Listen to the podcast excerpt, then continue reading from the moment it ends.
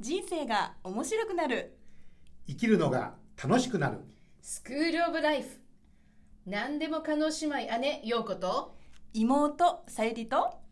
そしてメントレしんちゃんでお届けしますはいよろしくお願いします。お願いしますバイバイ。はいということではいそうなんですよね。あの私たちのこのねスクールオブライフ、えーまあ、楽しく配信をさせていただいている中えー、Facebook とかね、えー、ソーシャルネットワーク SNS でお知らせをしているところ、まあ、いくつかこう感想とかね、えー、嬉しいことにいただいておりまして。そうですね。あのちょっとずつ聞いてくださるリスナーさんの方たちが増えて。キしますよドねキしますけどでもね 感想もいただいて、なんか若い子からはね、うん。なんかいやこんな内容ただで聞いていいんですかとかいうね感想をもらったりしてもう嬉しい限りですね。あはははみたいな。今しんちゃん永遠ポーズですね。あ そうなんだ。ごめん。拾えませんでした。はい大丈夫ですえー、そしてねその中の一つでうんなるほどなと思うあのコメントをいただいたのでね今日ちょっとそのことをあのシェアできたらなと思うんですけれども、えーお一人の方からですね、やはりこの学校教育にもっとこうコミュニケーション私たちがね、あの通常セミナーですとか講座とか、まあ、いろんな形でお届けしているような、まあ、コミュニケーションのねスキルとか、まあ、考え方ありますけれどもそういうのもっとね学校教育でやっぱり広がったりとかうん。教えられる必要があるんじゃないかっていう。まあ、そういうねコメントをいただきましたのでこの部分についてねちょっといろいろお話できたらなというところなんですけれども、学校教育ってどのレベルの学校なんですか？まあそうですよね。いただいてたのは小学校はいって書はい。いてましたね。うん。うん。うんうんそれはねでも本当そうだと思います。私ね、何年前だろうな。20年ぐらい前ですけど あのえっと学校がうん。外部の講師を呼んできてっていうのがあるんですよ、はい。でなんだっけ？保護者たちのであの PTA とか今はないんですよね。なんかね保健なんとか委員会みたいなところに呼ばれていって、はいあの私が通常やってる活動のデザイン・フォー・チェンジっていうね子はい。どもたちにまず感じて、うん。良い未来を想像してそして行動して実際に実践してみてみんなと分かち合おうっていうのがあるんですけど、うん。それを伝えに行くつもりが、はい。まあ、それだけだとちょっとあの足りないっていうのでで NLP を NLP と言わずにコミュニケーション能力みたいなのを突っ込むう形で2時間ぐらい作ったら。4 5 0人平日で集まって校長先生もいらっしゃってくれたんですけど、デザイン・フォー・チェンジよりもそういえば、うん。そっちの方に反応したっていう記憶がありました、ううん。ん。だからコミュニケーションにすごい興味を持ってる人たちが多いんだなっていうのはもう20年前ですけどね。あーそれをお姉さんが、えっと、お話ししたのを聞いてたのは保護者の方とか保護者です。先生方。保護者と先生。先生方は授業中だったのであほとんどいなくて、校長先生教頭先生と保護者の、うん。まあ、いわゆる PTA のあの役員の方々とうん。保護者の方々でしたうね。ん。まあコミュニケーションっていうのが、あのーある程度物事が分かってる人にとっては永遠のテーマですからね、ある程度物事分かってる？うん、例えばほら、ね、まだ2歳か3歳でね人と関わることが ほとんど分かんないとかのは別ですけど、誰かと何かをやり始めるようになれば、うん。あのコミュニケーションで悩んだことが一度もないっていう人とかはい。現在コミュニケーションでうん。自分にこう課題とか、うん。この辺がなんとかなればなっていうようなこうテーマみたいなものはい。がありませんっていう人っていうのは、うん。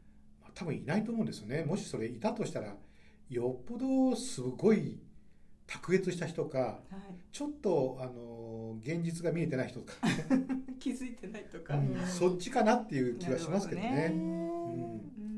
その当時で20年ぐらい前でやっと保健室にリフレーミングカードっていうのがなんか、うん。あの採用してるとこがありますよっていうのを聞き始めた時で。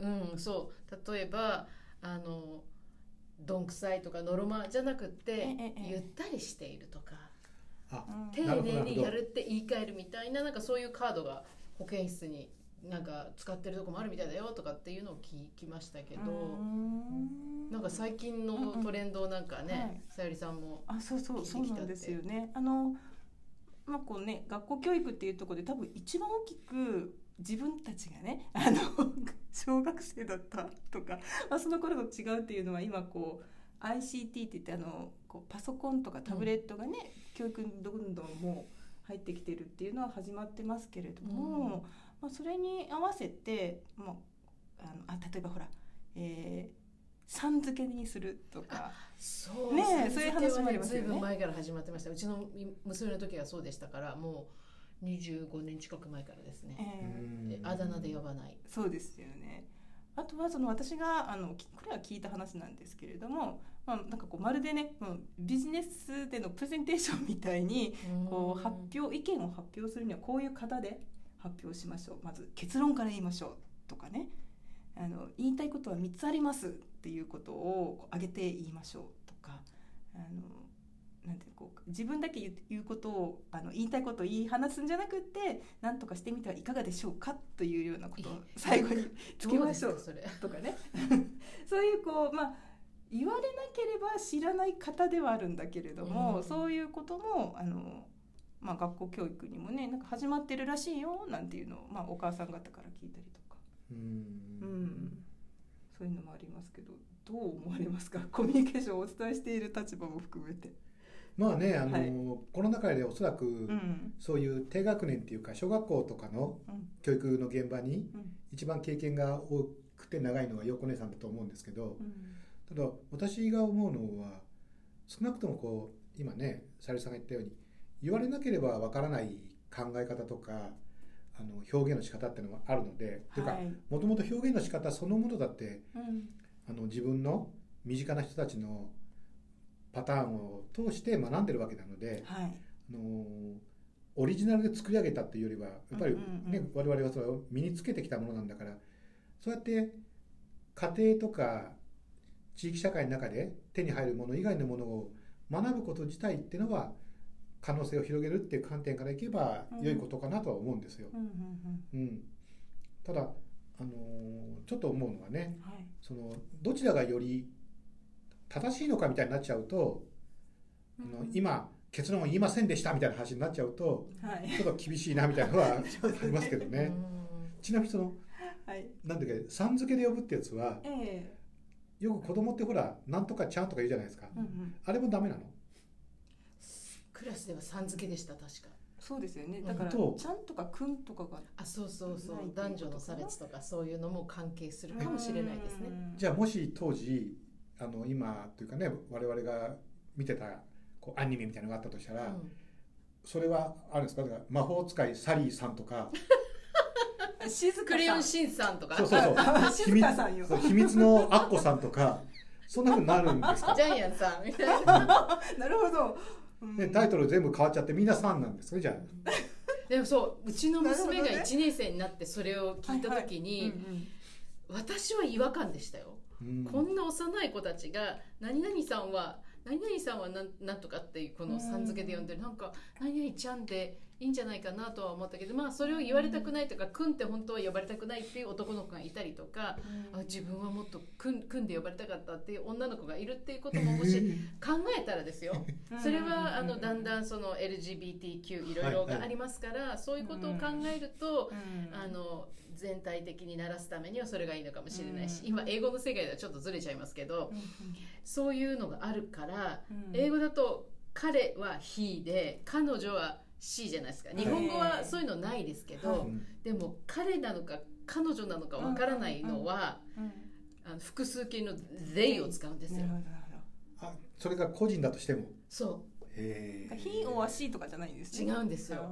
でそしたらその本人が傷つかないようにっていう。ねもちろんそのあの性同一性障害という形の人もいるのでうん。すごくそれに違和感っていう人もいるだろうしうん。ということもあるのでねそこはまあ何とも言えないけどそれよりもその呼び方よりもなんかなんかこう杓子定規なものの言い方は まあまあ言い方意見を言うとかなんかは大事なんだとは思うけれども、えーそれって感じていることを伝えることになるんだろうかとか、うん。そこはなんかどう思います、うんそうでもプレゼンテーションとかあるじゃないですか、うんうん。プレゼンテーションっていうのは私も何人かの先生からうん。そのいろんなスタイルのやり方っていうのを勉強しましたけど、はい。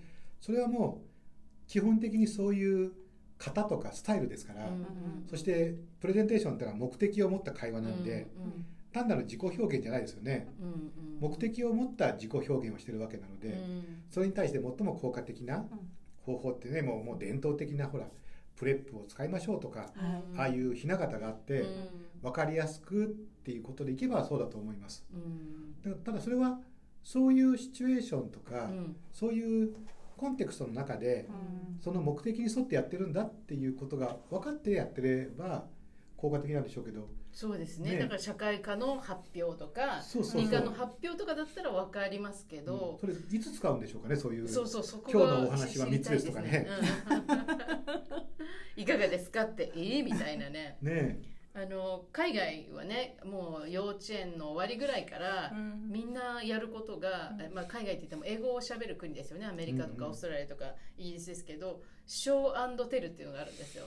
でショーテルって何をするかっていうと自分の大好きなものを持っていって見せながらそれについて語るっていうことをみんな順番にやるんですよね。そうすると自分がこんなものが好きでとか、はい、こんな風に感じてるとかっていうことを喋りやすい。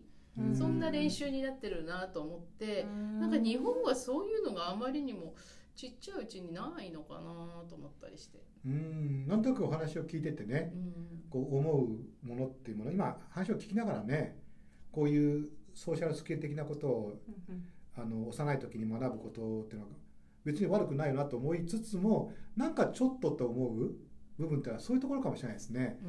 あの正確な情報伝達とか、はい、あの効率的な情報伝達っていうこととは別に、うん。うん、もっとなんかその人のこう矛盾があっても含め矛盾を含めてもこの主観的な感じ方とか、自分らしさみたいなものの表現っていうものを、じゃあ学ぶとかそのことをしてもいいんだっていうことを、こう学ぶっていうことは今横根さん言った通りどうなってるのかなって気はしますよね。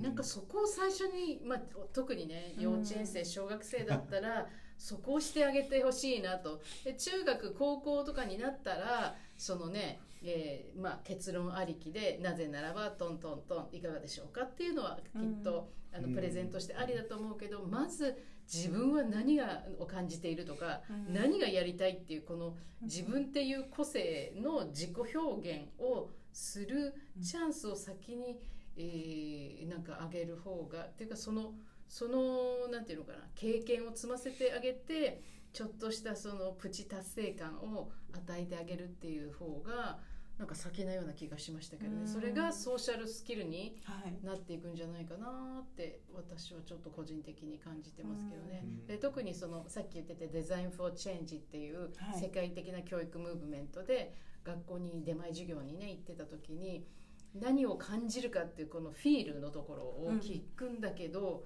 フィールがなかなか出てこない。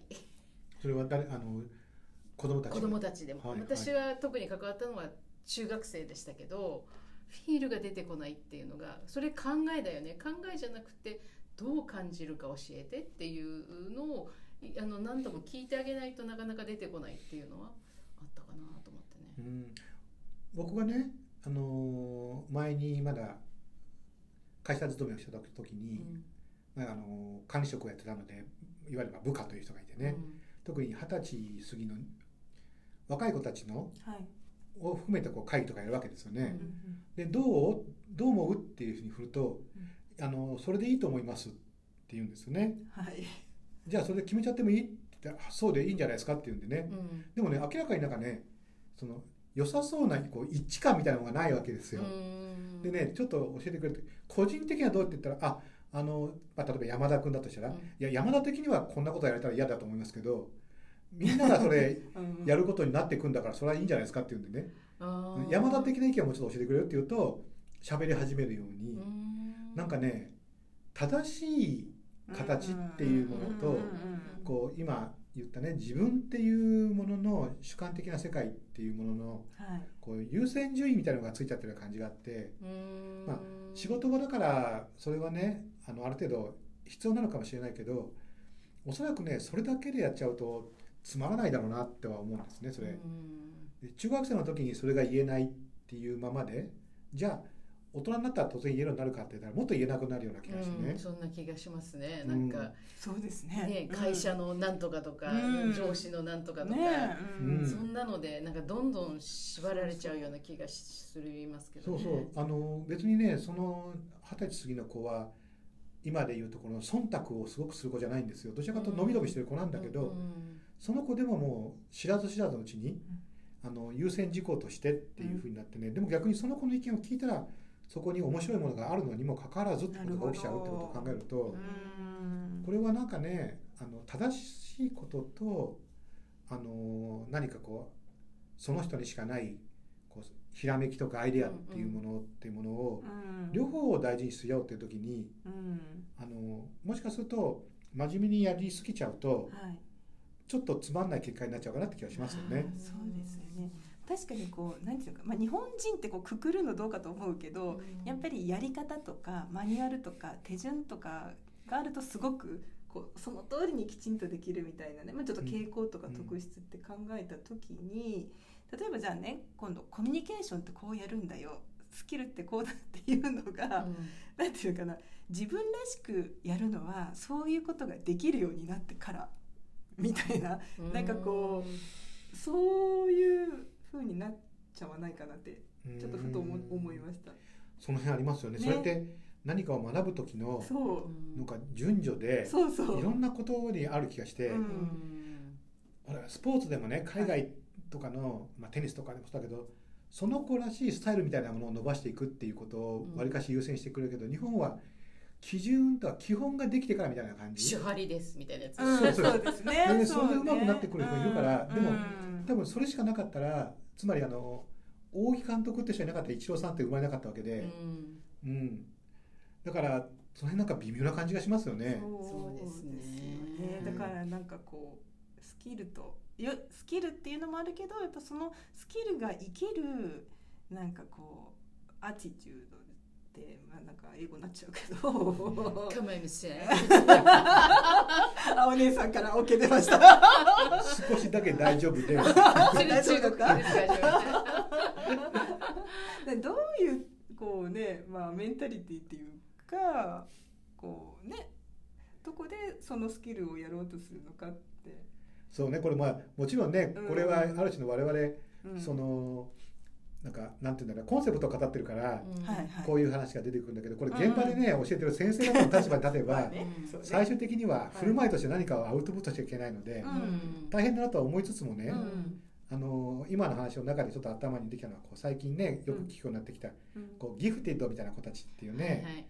うん。日本にはそういう人たち飛び級ってほとんど存在しないのと同じようにね。ね。すごい才能のある子ですね。そうそうそうそうそう。類まれな才能の子たちでもその子たちがやってることってのはおそらくね、うんうんこうきちんとした形から見ると正しくないかもしれないっていうことになると、うんうんうん。なんかそういうことのねこう単純にその人の個性を伸ばすっていうだけじゃなくて、はい、あのポテンシャルとか、うん。あのパフォーマンスっていうレベルで考えてもね、うん。もしかするとあの何かをさらになんかちょっとこう付け加えていくことが大切なんじゃないかなっていう、まあ、先生方にはさらにちょっと悩まなきゃいけない課題にはなると思うんですけど、多分それは一般的な公教育ではある程度の路線で、ね。一番多い子たちを捉えなきゃいけないので、あの特にそうなのかもしれないなとは思いつつも、うんただやっぱり子供年齢にもよりますよね。シュタイナー的にいくと7歳までが、うん。あのね、自分の意思で7歳から14歳までは感情が育ってそこから哲学をしてっていうこの